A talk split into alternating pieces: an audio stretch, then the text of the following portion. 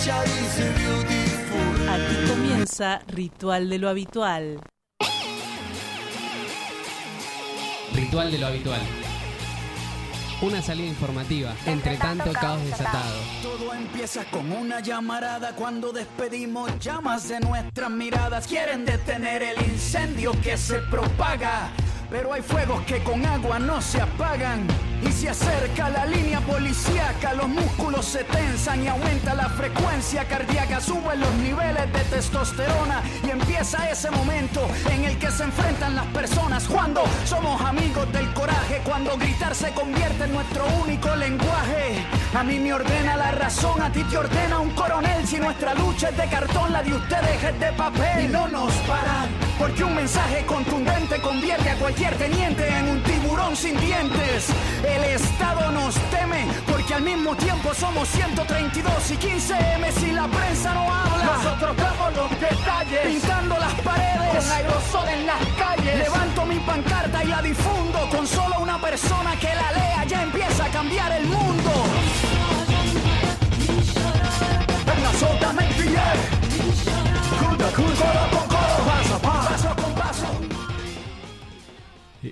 Muy buenos días. Esto es Ritual de lo Habitual, conducido por eh, Virginia y el Tata. ¿Qué tal, Virginia? ¿Cómo, andamos? ¿Cómo andás, Tata? Buen Bien, día. ¿Cómo fue la semana? Bien, bien, hermoso día, una semana eh, llena de emociones este, que después se van a ver reflejadas en el programa, porque una de las cosas que vamos a hacer es eh, mostrar eh, una, no mostrar, sino una entrevista eh, que le vamos a hacer a Daniela Drukarov, que es la coordinadora del Archivo Biográfico Familiar de Abuela de Plaza de Mayo. El lunes se cumplieron 25 años de ese evento y se hizo un homenaje que incluyó un reconocimiento eh, a quienes habían fundado y armado ese archivo. Eh, todo esto después lo va a explicar eh, Daniela. Un archivo que es clave a la hora de la restitución de los nietos. Bien, en ese reconocimiento por ligazones familiares personales también eh, para mí fue muy emocionante. Así que, bueno, eh, hoy tenemos, primero vamos a estar charlando con Diego Fernández, un economista, a ver si puede, nos podemos explicar un poco qué está pasando, ¿no? ¿Y Muy qué, es lo que, ¿Y qué es lo que puede pasar, no? Claro. También, ¿cómo nos afectaría? Claro, además el, el futuro, cómo, cómo se, exactamente, como decís vos, se presenta en función de, por un lado, de, este, de los proyectos que hay eh, económicos que la oposición está convocando, que está difundiendo, el famoso tema de la dolarización, y después la actualidad, ¿no? Una actualidad que... Los alquileres, la actualidad. alquileres, Tremendo, alquileres. tremendo. El miércoles pasado, qué vergüenza ese congreso, cómo dio inmediatamente media sanción con ganas directamente de derogar la ley de alquileres. Y bueno, este ayer dieron tratamiento y esperemos que se dé el debate y que podamos revertir la situación de los inquilinos e inquilinas. Sí, sí, yo creo que tenemos que volver a leer aquella crónica de la huelga de los inquilinos, porque la verdad que en este momento, eh, con una gran cantidad de viviendas vacías, eh, propia de la especulación inmobiliaria que se- hizo acá en la ciudad de Buenos Aires, eh, hoy por hoy el mercado está siendo marcado, está siendo empujado a altos precios, entre otras cosas, además de la inflación, por el alquiler temporario de viviendas que se hace en dólares, que se hace muchas veces por fuera del sistema. Por tanto, cuando se hablan de estadística, ahora se está hablando de una estadística que aproximadamente de, por ejemplo, ayer escuché en Palermo, de 20 ofertas de, de alquileres, una era de temporal de alquiler temporario. Pero esas son las ofertas que son eh, explicitadas como tal. No cuentan aquellas que se hacen por redes sociales en forma personal, individual, por, por fuera de inmobiliarias. Además, la oferta de la inmobiliaria te hace una oferta, pero en realidad incluye muchas más. Porque una vez que te enganchan, después te ofrecen otra cosa y demás, y eso no queda eh, eh, explicitado en esta estadística. La verdad que el azote que estamos viviendo de alquiler de viviendas, nosotros tratamos de hacer un programa que sea, vamos a llamarlo porteño, de la ciudad de Buenos Aires, pero hay lugares que si acá eh, está mal la situación, hay lugares dentro de nuestro país que están peor. Por ejemplo, tienen problemas todos los trabajadores eh, que, eh, por ejemplo, de Bariloche. Yo conozco mucho, mucha gente que está trabajando en Bariloche y tiene problemas para renovar el, alquiler. ¿Por qué? Porque el alquiler ahí, eh, la mayoría de los alquileres se han reconvertido en alquileres temporarios, fundamentalmente por el avance del turismo. Entonces, es imposible conseguir algo. Claro, van expulsando de las ciudades a la gente. Como, como pasa acá en Buenos Aires, que va expulsando, eh, y como vos decís, ¿no? Lo que es el mercado inmobiliario, todo lo que es el, las, las constructoras, todo ese mercado, cuando nos enteramos que es hay dos hay una vivienda por cada dos habitantes en la ciudad autónoma de Buenos Aires. Y como pasa acá, de, como vos contás, pasa en otras ciudades. Eh, sin control estatal, esto obviamente es la libertad del mercado, el más fuerte, el que más plata tiene o el que tenga dólares o euros puede vivir. El que no, que se busque otro lugar. No, terrible, terrible porque hace imposible y eh, ahora se está discutiendo en el Congreso y hay toda una avanzada para derogar la ley, que una ley que tiene seguramente muchos agujeros, pero tiene una ventaja, que el Estado es el que puede fijar el precio del alquiler, no el mercado, como intentan imponer las grandes inmobiliarias que están asociadas a los, a los grandes partidos que hoy básicamente son de la oposición. Claro, eh, abiertamente hacen lobby.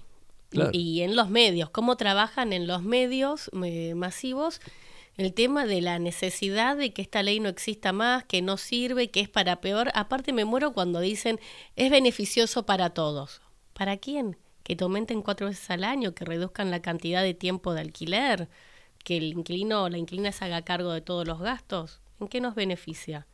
La verdad que, que, es bastante cínico el discurso. Ya es abusivo los costos de de comisión que cobran las inmobiliarias. Ya veníamos con un arrastre de injusticias muy grandes. Bueno, pero estas, estas pasos les dieron embalotamiento a la derecha más reaccionaria y obviamente están haciendo uso y abuso de su fuerza. Pero para no quedarnos en esto, les voy a pasar las líneas de comunicación. Nos pueden llamar al 4785-4843 o si no, por WhatsApp al 11 39 55 77 35.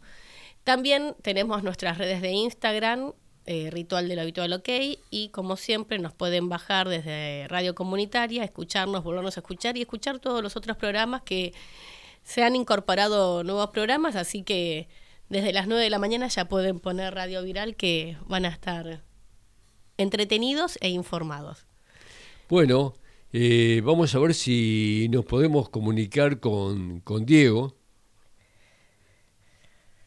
Eh, bien, vamos a pasar algo de música mientras esperamos a Diego Fernández.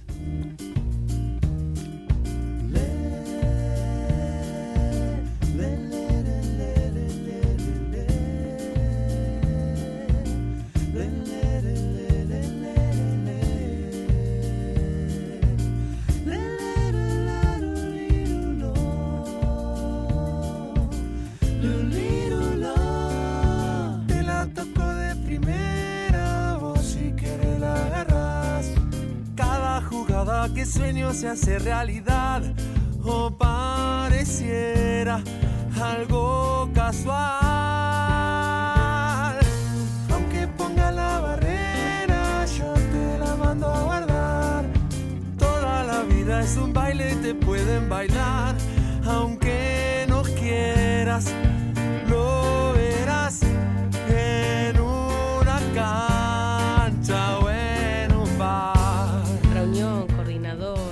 Hola, bueno, estamos. Hola, Diego, ¿cómo te va?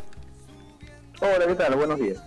Bueno, estamos comunicados con, eh, con Diego Fernández, un amigo economista que ya otras veces nos ayudó a entender un poco la situación que estábamos viviendo.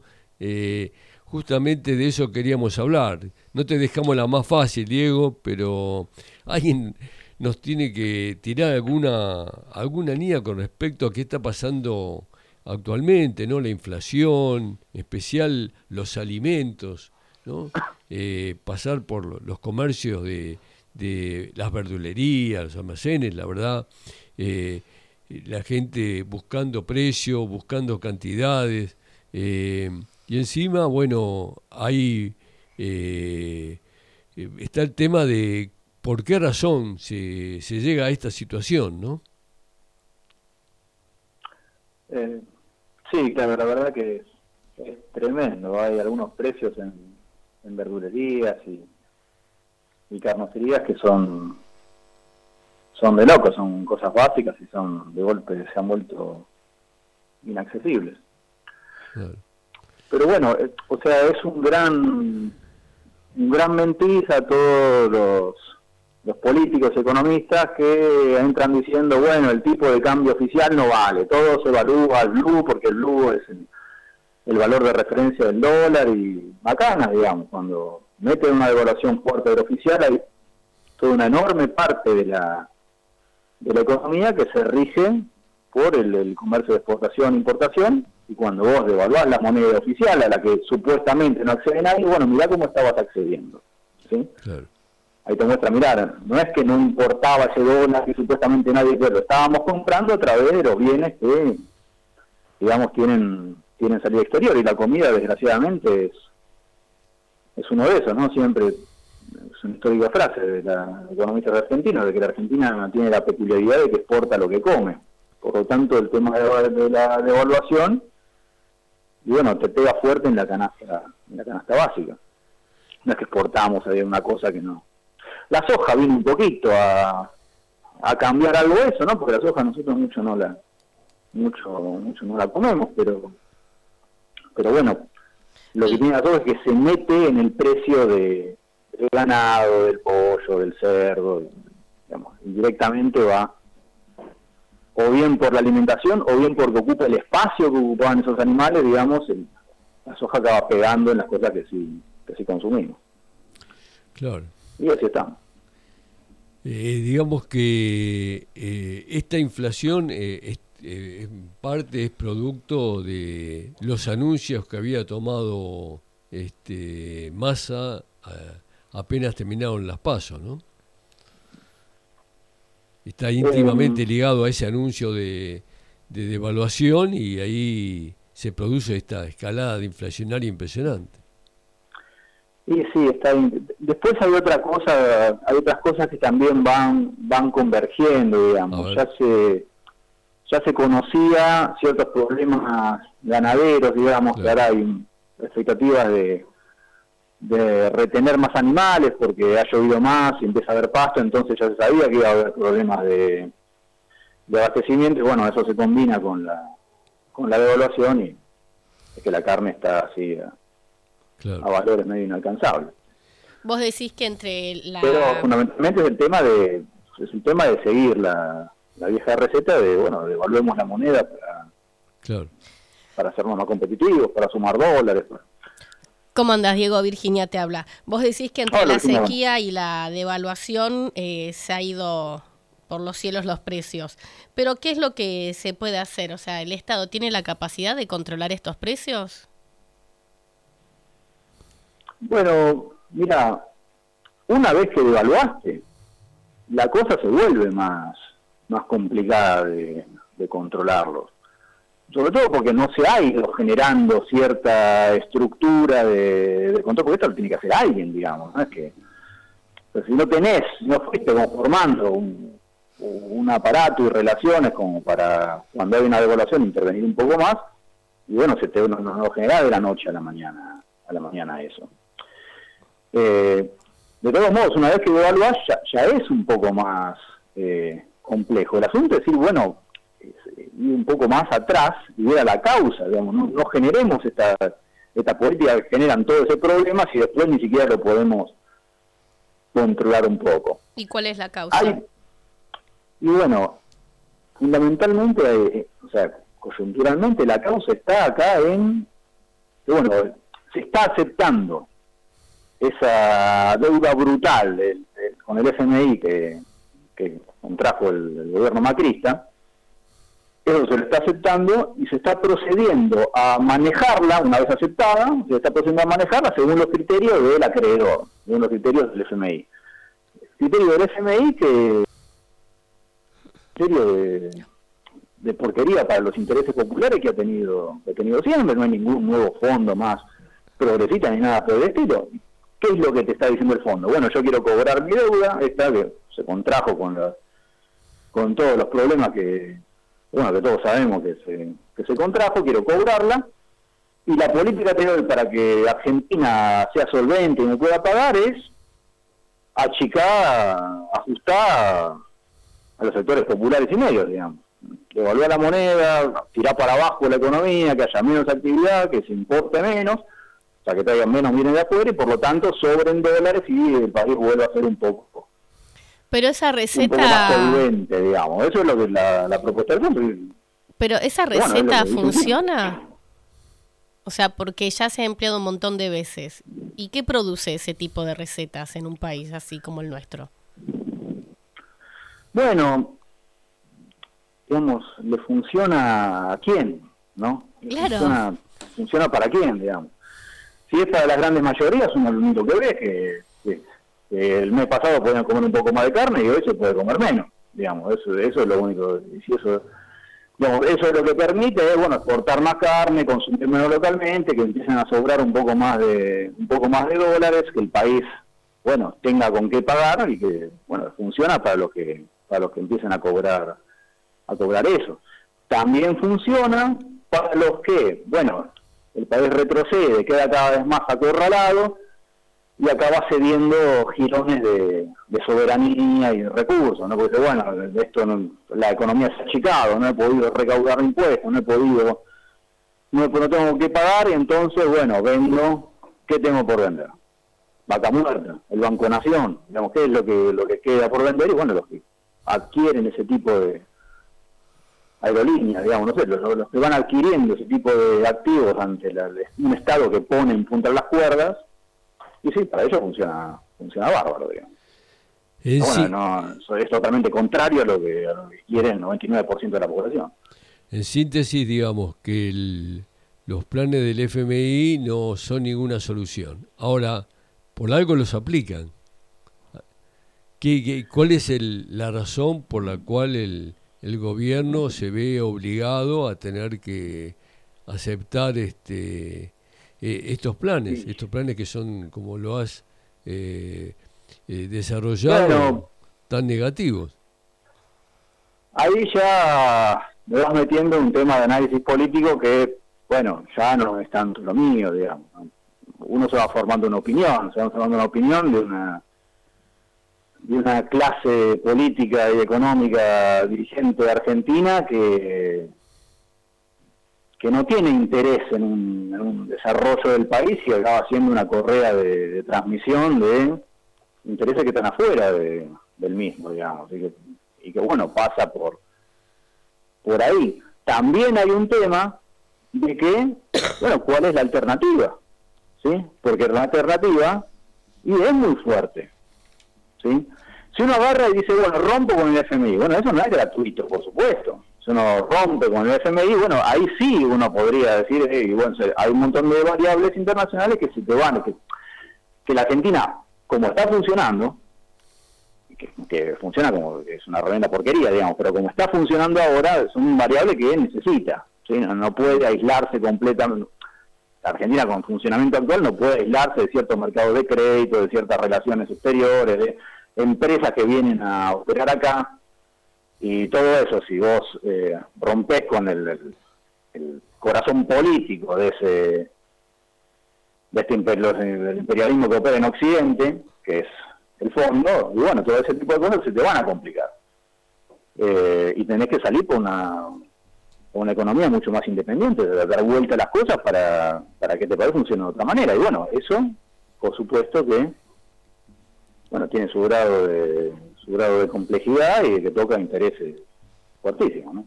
Diego, no me quedó claro. Entonces, una alternativa, por más que se complique todo, el panorama que nos diste, sería eh, no seguir con estos acuerdos con el fondo, romper con el fondo para poder tener una economía autónoma. Más en este contexto de que, que em, porque cuando uno dice esa isla del mundo, pero en realidad hay muchos otros bloques y, o sea, está ahora los BRICS, el Mercosur, no es que, porque no, no, no sé, me, me, resulta como si es una alternativa, bueno, pero ¿es posible o es que vamos a sufrir y a estar peor que ahora? Hay ese tema geopolítico, no sé hasta qué punto esos otros bloques eh, quieren romper, cuando uno, lo ve rompiendo por un lado, están acordando por abajo de la mesa, cuando uno lo ve acordando, están rompiendo por otro lado. Yo francamente no sé si, si realmente el otro bloque quiere romper todo el tablero y y ya eso eso no lo sé tanto. Yo supongo que hay parte interesada en que, bueno, si se te va de este lado, vení para este. Pero bueno, tampoco que te esperan con las mejores las mejores intenciones, digamos. Hay que ver lo que hace China en África y en otros países que pone bajo su bota. Y, y yo no sé quiénes son peores, digamos. Ahora, Ahora discúlpame, digo, pero acá en, en, la Argentina, si hacemos un poco de memoria, en el 2001, en el breve periodo que estuvo Rodríguez A, eh, de que todo el default. Y eso trajo... No con el fondo, ¿ah? ¿eh? No con el fondo. No con el fondo. no con el fondo, claro, pero sí... menos el fondo que se le siguió pagando. Claro, pero sí con la, el tema de la deuda, digamos. Se dejó, eh, se, eh, se, dejó de pagar eh, las deudas que había y eso generó una situación positiva para el país porque permitió una recuperación permitió resolver el problema de inflación eh, y saneó eh, el problema de, de, la miseria y a través de planes sociales y demás que estaba sufriendo el pueblo en ese fin de la convertibilidad. Fue un, un factor clave.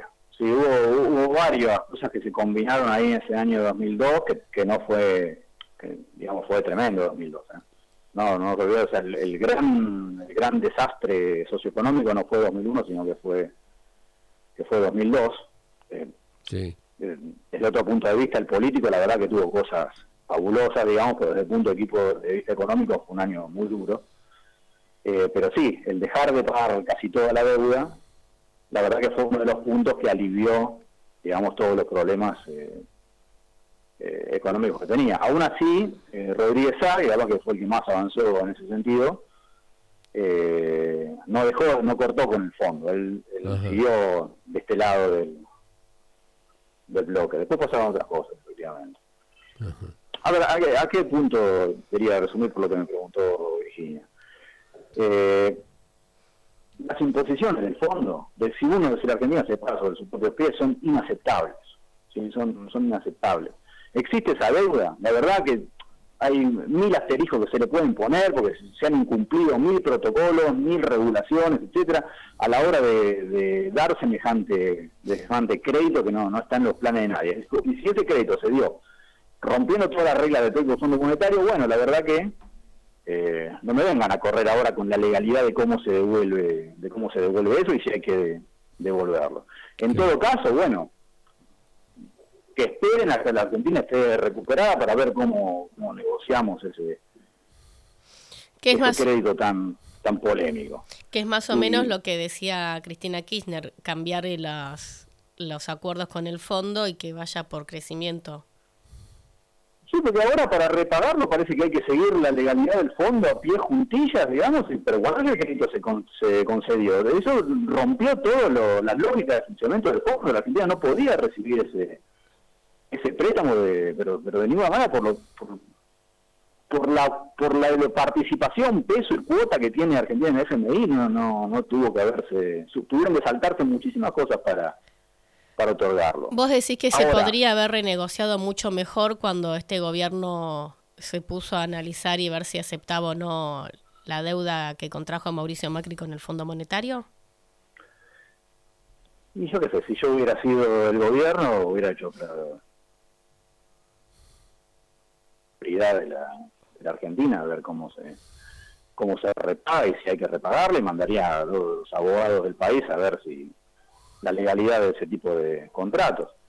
Ahora lo que te digo, tampoco eh, las cosas cambian todos los días, digamos. ¿no? O sea, si se hizo mal en ese momento, bueno, habrá sido malo, pero bueno, se puede corregir. Todo un, un hecho ilícito, por más que firme después de 10 contratos de, diciendo que no, no, la verdad que fue ilícito, igual sigue siendo ilícito. Si una persona va y mata a alguien y después, bueno, aparecen un montón de, de personas diciendo, justificando ese, homicidio, igual sigue siendo un homicidio, no importa la, la aceptación que pueda tener que pueda tener eso, digamos, eso si estuvo mal, estuvo mal y, se puede deshacer tan fácil como tan fácil como se hizo. Yo no, me preocuparía tanto por tema legal que se ocupen los, los abogados. Lo que vuelvo a, a plantear es, es ese punto, o Argentina se para sobre sus pies. Y bueno, la verdad que es un país que no, porque uno dice, el temor o es el chantaje, el que puse antes, el chantaje de los norteamericanos, de bueno, te vas del mundo, no vas a tener no vas a tener eh, contactos con créditos externos, con empresas externas, qué bien nos han hecho, digamos, eso. Y capaz que ese chantaje sería aplicable a países con una menor dotación de, de riquezas que el que tiene el que tiene el nuestro. Porque francamente, si, si, si aísla un país del, del mundo. Y supongo que Argentina es de los que más podrían salir a flote en una situación así de, aislamiento, que no, sería agradable, pero bueno, no, no es que falta ni, energía, ni comida, ni, minerales, ni, lo que busque, digamos. No, es así, Diego. Eh, te quería eh, preguntar también que hay otras propuestas que están dando vuelta y muy difundidas eh, que son de, la oposición de derecha, y una de ellas, que más en boga está, es eh, dolarizar, que sería una, una de las alternativas a toda la situación y que traería la ventaja de cobraríamos en dólares, cobraríamos... Sí, dólares. Claro, que, cobraríamos más, porque ahora en vez de cobrar este 100 eh, mil pesos, cobraríamos, este, eh, no sé, 15 mil dólares. Eh, claro, ¿cuál es el, qué problema nos traería, además de, por supuesto, de la evidente claudicación económica, claudicación soberana, ¿qué, ¿cómo ves vos este, esta digamos, eh, embestida de, por la dolarización? Mira, si, si eso acaso tiene algún anclaje, anclaje en la gente, puede ser, bueno, como pasó tal vez eh, a fines de la década del 80, digamos, por una desesperación ante el sueldo que no alcanza, eh, y que bueno, se, se, en momentos difíciles uno que uno a veces cae en la creencia en soluciones mágicas eso puede si es si tiene algún anclaje popular pasa por pasa por ahí. Lo primero que, que quería señalar sobre el tema de la dolarización es no creer en la idea de que no puede ser que eso no es imposible que pase ¿sí? Eh, no creer eso la verdad a mí me costaría un poco pensar que entre las clases dominantes del país hay consenso para eliminar el Banco Central y dolarizar este país, que no, es una economía tan pequeña, ¿no? Como para ser un mero satélite de Estados Unidos. Me costaría creer que hay consenso en eso. Pero puede, pero puede haberlo. Los que dicen que, bueno, no hay dólares para, para dolarizar, estamos faltos de dólares. Los dólares son papeles, ¿sí? Y si, si se logra ese consenso, se van a imprimir esos papeles y se va y se va a hacer, porque no es, no es que no gana Estados Unidos con, con eso, no es que nos está regalando plata en, tal caso. Si se hace una dolarización, lo que está haciendo la, la economía es privatizar algo. ¿sí? Algo que no, no entendemos muy bien, pero existe. Es una cosa que se llama señoriaje, que es el derecho de un Estado nacional a emitir su moneda y a que circule su moneda. Y eso le da mucho rédito al Estado, ¿sí? al Estado nacional que emite la moneda. Porque bueno, si tiene algún problema de, de liquidez, tiene la potestad de solucionarlo eh, emitiendo emitiendo papel moneda y pagando sus cuentas con el papel de moneda que es recurso que recurso local. Acá en la Argentina capaz que se exageró un poco con eso del señor viaje, ok, puede ser. Pero es otra discusión. Si vos dolarizás la economía, le estás dando al, al, al Banco Central de Estados Unidos ese señoriaje. Porque van a ser ellos los que, no es que no tienen inflación Estados Unidos, ellos también emiten moneda para tapar sus, sus agujeros. Y van a digamos, solucionan sus problemas de falta de, falta de dinero emitiendo billetes ellos y son los que nos van a dar a, a, nosotros, digamos. Nosotros nos quedamos con el problema y ellos se quedan con la con la solución. Sí, es como como que estarían sumando una estrellita económicamente, una estrellita más a su a su bandera. Ahora, al margen de eh, de la herida ardiente a la soberanía económica, política y y la que busque, que supone que eh, usemos el dólar como, moneda, eh, la verdad que es problemático, porque le ata las manos a la, economía en un montón de situaciones. ¿eh? Cuando el ciclo económico va para abajo, el Estado va a estar totalmente impedido de, tratar de traccionar un poco la rueda, sumando un poco de un poco de gasto y monetizándolo, eso no no lo va a poder hacer y situaciones de crisis es importante que el Estado reaccione de esa, de esa manera. Pensemos en la pandemia, digamos. Pensemos en la, en la pandemia y, bueno, son situaciones en que hay que poner hay que poner dinero como sea porque porque es así. Parece ser un ejemplo extremo, igual no hace falta ir tan a los extremos. Eh, ante el caso de devaluaciones de, de países que se devalúa Brasil, que no van a dolarizar, ellos van a quedar con su moneda, tan son o no son si devalúan un poco su moneda. Y bueno, la devaluación de un vecino y fuerza que hagas un poco de política cambiaria, por lo menos siempre lo ha hecho, ¿sí? que el país acompañe un poco esa, ese criterio que toma el vecino grande con el que tenemos tantos lazos comerciales y, y económicos. Y por supuesto, la salida totalmente caótica que supone ese, ese, ese experimento. La convertibilidad en los 90 fue una especie de dolarización bajas calorías, ¿sí? porque no circulaba el dólar, pero era algo bastante parecido. Y recordemos el, descontrol que fue poder desarmar ese, ese plan económico con cada una de las 24 provincias o casi todas emitiendo emitiendo patacones y lecops y lecor y moneda propia, digamos, en un desbande total. Y bueno, esto sería aún más fuerte y por lo tanto una situación todavía más, pero porque me podrías explicar cómo es eh, cómo es que se tiene que se puede salir de una dolarización, cómo se salió de la convertibilidad, qué qué, se, qué debe hacer ese país para poder salir de ese plan económico. Eh, parece una una trampa de la que hasta ahora tipo los agujeros negros, ¿no? Que, que, ni la luz puede salir cuando cuando cae un agujero negro y por eso es es negro. Parece la dolarización una trampa de la que nadie puede salir. Yo no, he visto países desdolarizarse. Cuando los griegos quisieron salir del euro, eh, que es algo parecido, sobre todo para un país eh, satélite como es, satélite de los centrales de Europa como es, como es Grecia, tampoco es que tampoco es que han podido escapar, porque bueno, una vez que dolarizaste y ya toda la, economía empieza a girar en base a en base a la moneda externa y si vos, vos intentás especificar y tenés que convertir todo a pesos. Y la gente que tiene plata en dólares, ¿cómo le reconvertís a pesos los dólares que tiene? Es, es complejísimo, ¿sí? ¿Cómo se sale de eso? Y bueno, la verdad que sería con, con un descalabro mayúsculo a la hora de salir, porque vas a tener que especificar todo de nuevo y eso no ni va a ser gratuito, ni va a ser agradable, ni nada. De hecho, nadie que yo tenga noticia no, no se ha hecho. Pero bueno, llegó el caso, habrá que habrá que volver a volver a hacerlo si, si se impone un criterio dolarizador.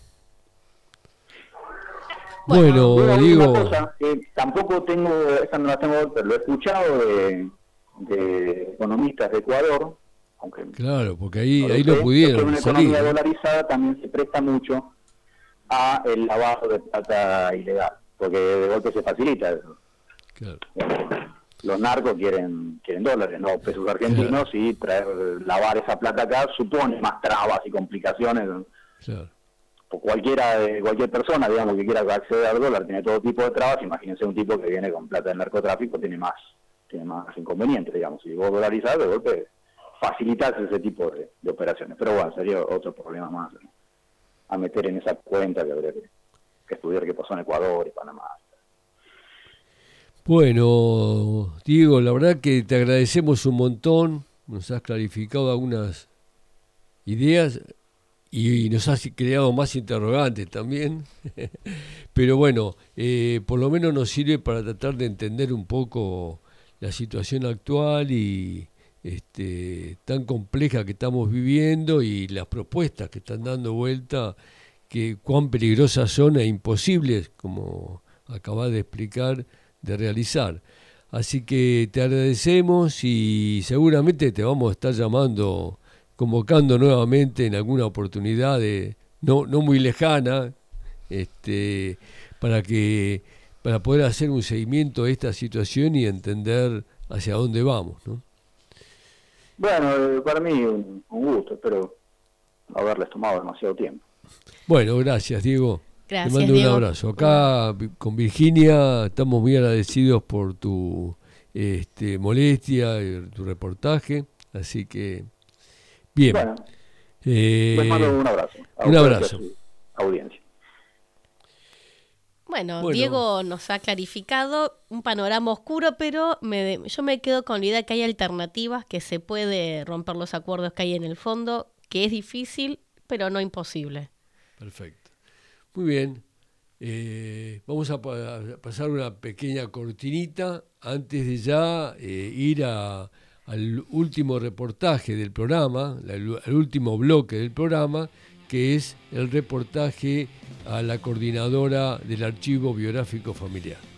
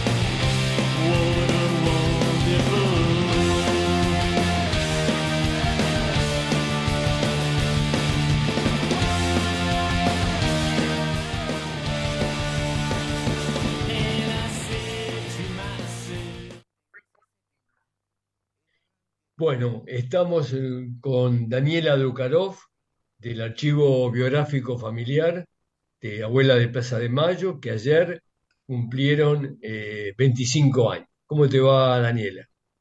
Hola, Ariel, ¿cómo estás? Bien, muy bien. Bueno, este, ayer se cumplieron 25 años y se hizo en la Facultad de Ciencias Sociales el, homenaje, un homenaje muy grande, muy emotivo. Eh, ¿Por qué la Facultad de Ciencias Sociales? Porque el archivo nace junto con la Facultad de Ciencias Sociales en el año 98, a partir de una iniciativa que toma abuelas, de una idea que circulaba entre un grupo de jóvenes dentro de abuelas, algunas nietas, hermanas que querían indagar más sobre las historias de vida de sus padres y madres, eh, llevan la idea, eh, abuelas y abuelas busca apoyo en la facultad para poder desarrollar ese proyecto que era como, que era de una magnitud tremenda y que requería de, de acompañamiento, de espacio físico, de recursos, de de personas, de conocimientos, de entrevistadores, y así que se, conforman esos inicios en conjunto. Volviendo un poquito para atrás, ¿qué es el archivo biográfico familiar? Bueno, eh, el archivo lo que se propone es una de las áreas de abuelas. Lo que se propone es conformar archivos biográficos relacionados con cada una de las familias vinculadas a abuelas, para reconstruir las historias de vida de los padres y las madres de cada una de estas personas que fueron apropiadas. Em, a través de las voces de quienes los conocieron, ¿no? De sus familias, sus amigos y amigas, compañeros y compañeras de, militancias, trabajos, estudios. Em, e, es un material que se prepara eh, centralmente en estas entrevistas que se transcriben y se conservan sus audios y, se acompaña también de un archivo fotográfico y documental. Sí, sí, sí, te escucho. No, eh, el, propósito era garantizar el derecho de cada uno de sus nietos y nietas a conocer su historia, sabiendo que muchos de los encuentros eh, con cada uno de ellos no iban a suceder en los tiempos necesarios para poder escuchar de las propias voces de quienes los conocieron, quienes fueron su, su mamá y su papá. Entonces, Em, de este modo, conservando esos relatos, buscándolos primero, después preservándolos a futuro y, entregándolos eh, en cada reencuentro, eh, se cumple un poco este objetivo de reponer de algún modo eso que, esos relatos que, que suelen eh, transmitirse entre generaciones y que el terrorismo de Estado interrumpió abruptamente, ¿no? Cuando empezó todo esto fue hace 25 años, año 98, 1998. Eh, en ese momento no había nietos eh, recuperados. ¿Cómo es que inician el, trabajo? Eh, en, base a qué? ¿A lo que se buscaba? ¿Qué, qué, se toma como, como búsqueda? Sí, había muchos nietos y nietas que ya habían sido recuperados ¿Ah, sí? y Sí, sí, sí. Ya, ya desde, desde, sí, la primera restitución, las primeras restituciones que fueron las que, las que se referían a las, a las, a las parejas que desaparecieron con sus hijos ya nacidos, ¿no? Eh, que fueron en los primeros años más fáciles de, de poder encontrar porque había alguna foto, había alguna, alguna manera de reconocerlos, ¿no? Este, mm, las, los primeros contactos con las familias se establecieron a partir de los datos que formaban la base de datos de abuelas y que estaba constituida, bueno, en las familias más próximas había más acceso, pero en el resto de las familias por el teléfono o la referencia que había dejado quien acercó la denuncia, ¿no? Era el contacto y el modo de poder ingresar a ese universo familiar, que, que era lo primero que podíamos hacer. Eh, y a partir de eso empezar a ubicar a otros familiares, amigos y, darle, y ir expandiendo un poco eh, y ramificando las posibilidades de los relatos. En, una primera instancia lo más urgente fue entrevistar a las personas mayores, a los abuelos y las abuelas, por una cuestión temporal, así que mm, se puso prioridad en eso. y, después eh, en, en ir pudiendo ampliar, pero bueno, inicialmente fue la familia por esta cuestión de que la referencia que tenía la familia a lo mejor eran de otros primos, y a partir de la familia llegar a algunos amigos y, y luego poder ubicar a algún compañero de trabajo, de estudios, de militancia. Es como cada entrevista abría otras posibilidades y, ramificaba eh, las entrevistas, ¿no? Claro. Eh, yo recién hablé de recuperados, en realidad es restituidos. Ujú. Ese es el término correcto, ¿no? Porque la recuperación lleva por ahí un tiempo mucho más compleja, ¿no?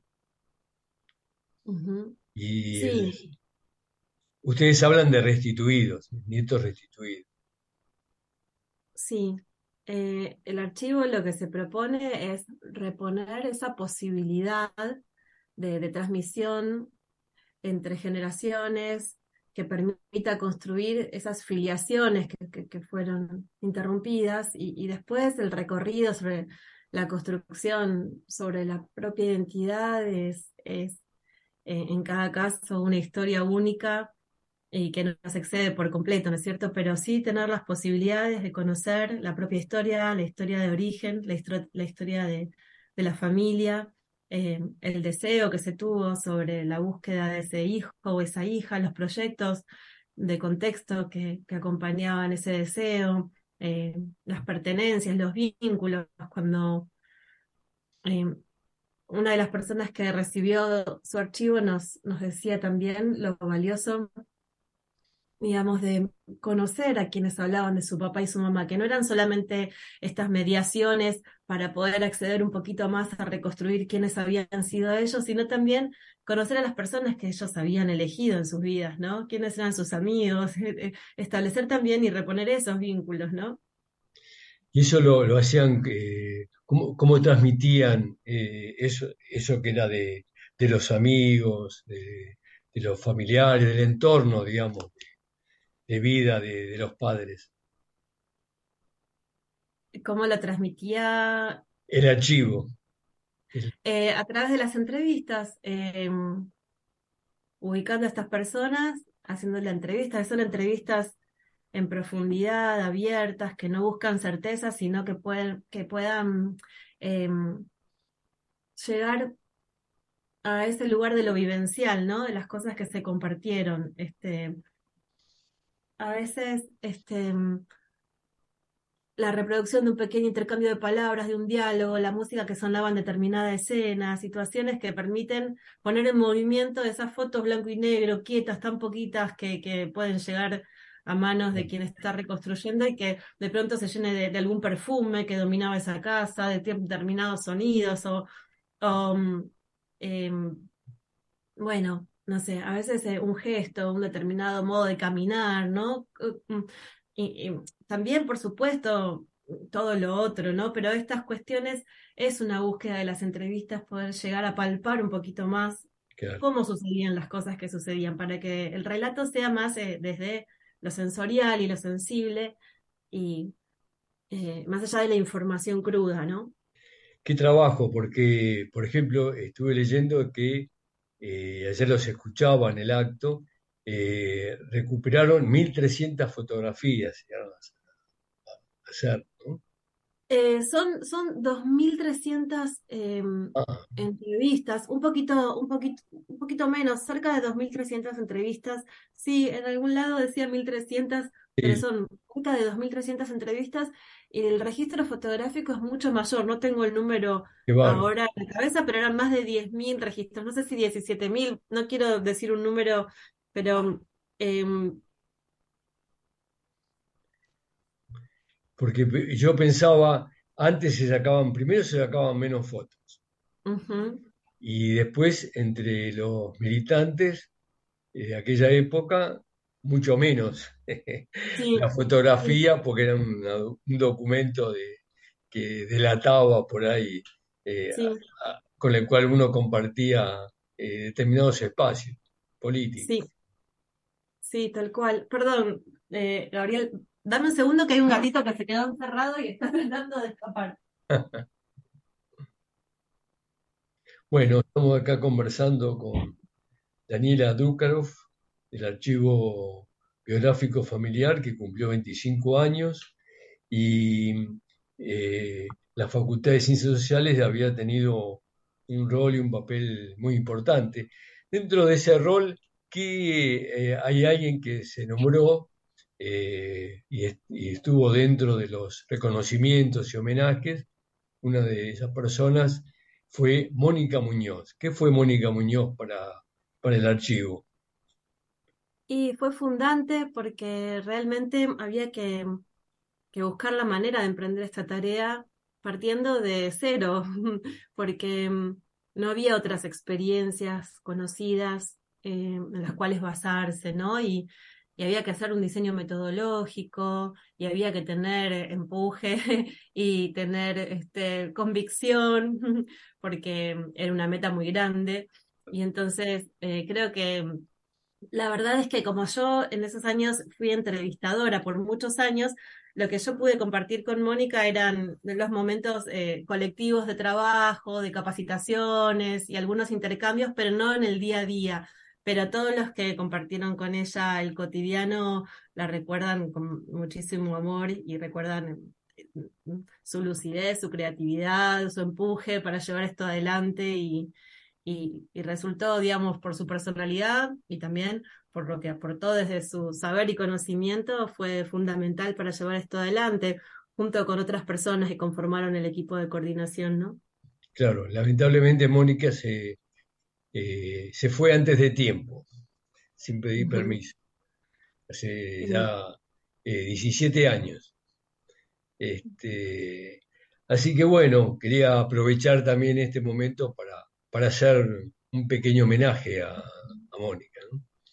Eh, Perdón, yo, te, interrumpí cuando, cuando el gatito se quedó encerrado, pero vos mencionabas lo, mencionabas lo de las fotos y ah, yo quería contarte que las fotos que, que, se incluyen en los archivos son eh, reproducciones, fotos que hacemos de, de, varias cosas, de los objetos que conservan las familias o las personas entrevistadas, son sus retratos, fotos de lugares que, que fueron significativos en la historia de la familia también, eh, fotos de los documentos que conservan, de, del álbum familiar también, de las fotografías. Entonces, em, hay como eh, eh, una gran diversidad de, registros, ¿no? Claro. Y ustedes a, cada nieto restituido le entregan una cajita. Sí. El formato es una cajita con, con el, grabaciones, con las fotos, creo que con un libro, ¿no? También, o con algo que han confeccionado de la historia. Es una caja donde están todas las entrevistas impresas y anilladas, ese es el libro, donde también, bueno, hay cosas que fueron cambiando porque, por ejemplo, en esas cajas se incluían los cassettes originales con los que se grababan las entrevistas y ahora todo eso está en un pendrive que podría entregarse en una mini cajita. Pero hay muchos cassettes que seguimos entregando porque hay muchos grupos familiares que tienen entrevistas que fueron hechas en ese periodo. Em, se entregaban unos CDs también, donde un DVD que incluía una copia de todo el material. Entonces fueron cambiando los formatos, pero siempre se imprimieron las entrevistas y se anillaron con una carta de presentación, un árbol genealógico de la familia. Em, en ese momento también reconstruíamos como un archivo periodístico. Ahora las cosas son más accesibles y si, no se trata de, documentos históricos, mm, no somos tan exhaustivos con eso, pero sí años después incorporamos material relacionado con las militancias políticas. Em, ¿Y qué más? Y, sí dejamos un detalle del recorrido que hizo el archivo y de los teléfonos de las personas que pudimos visitar, que pudimos entrevistar, y también de las que no pudimos, porque nos pasó, por ejemplo, hace poquito con, uno de los últimos archivos que entregamos, que muchas personas eh, no quisieron brindar su relato, pero sí dejar sus datos de contacto para hacerlo personalmente, ¿no? Y después quien reciba el archivo seguirá su, su recorrido. No es que un archivo se cierre, sino que es un algo que está abierto permanentemente, ¿no? Bueno, la verdad, un trabajo fabuloso que, que han hecho a lo largo de todos estos años, que hace que eh, el nieto reencontrado, restituido, se encuentra con, con algo de la historia. Debe ser muy emocionante para ellos de pronto abrir esa cajita que eh, simbólicamente es la historia y es un, vínculo fundamental con, con eh, quien fueron sus padres, sus madres. ¿no? sé quién, me acuerdo, uno de los primeros nietos, creo, que contó que cuando recibió la cajita, lo primero que buscó fue la foto de su mamá. Sí, algunos cuentan que la dejaron abajo de la cama por un tiempo, otros que inmediatamente esa noche la devoraron, o escuchaba una de las nietas que dice que cada vez que eh, lo necesita por distintas circunstancias, vuelve sobre esos textos eh, porque, porque son contenedores, eh, bueno, cada uno se vincula de otro modo. Em, pero bueno, también la sensación es que cuando entregamos un archivo y todas estas personas que fueron entrevistadas, a lo mejor hace más de 20 años, algunas, otras no, eh, vuelven a hablar, ¿no? Que, que, estaban en espera y vuelven, pues, escapan un poquito de, ese lugar en el que estaban guardadas y vuelven a hablarnos de, de quiénes eran sus seres queridos, de cuáles eran los proyectos que compartían, transformadores, con qué convicción llevaban adelante sus vidas y, y ponen otra vez en escena eso que, intentó silenciarse. Entonces, también hay una reconstrucción que es colectiva, ¿no? Esto era lo que Mónica resaltaba también, ¿no? Eh, poder leer transversalmente estas historias, poder pensar eh, colectivamente la reconstrucción que están haciendo estas voces. Y eso también fue un dilema para el archivo y lo sigue siendo todavía, eh, porque son entrevistas confidenciales y sabemos que tienen un valor que trasciende la, reconstrucción personal o la biografía familiar y que eh, vamos encontrando modos de, poder compartir parte de este material sin, vulnerar su sensibilidad y su reserva, pero también pudiendo hacer que estas voces hablen para todos, ¿no? Bueno, este, sé que hoy, estos días, estás a full ocupada con además de tus tareas habituales, con estos homenajes que se están haciendo por, por todo esto.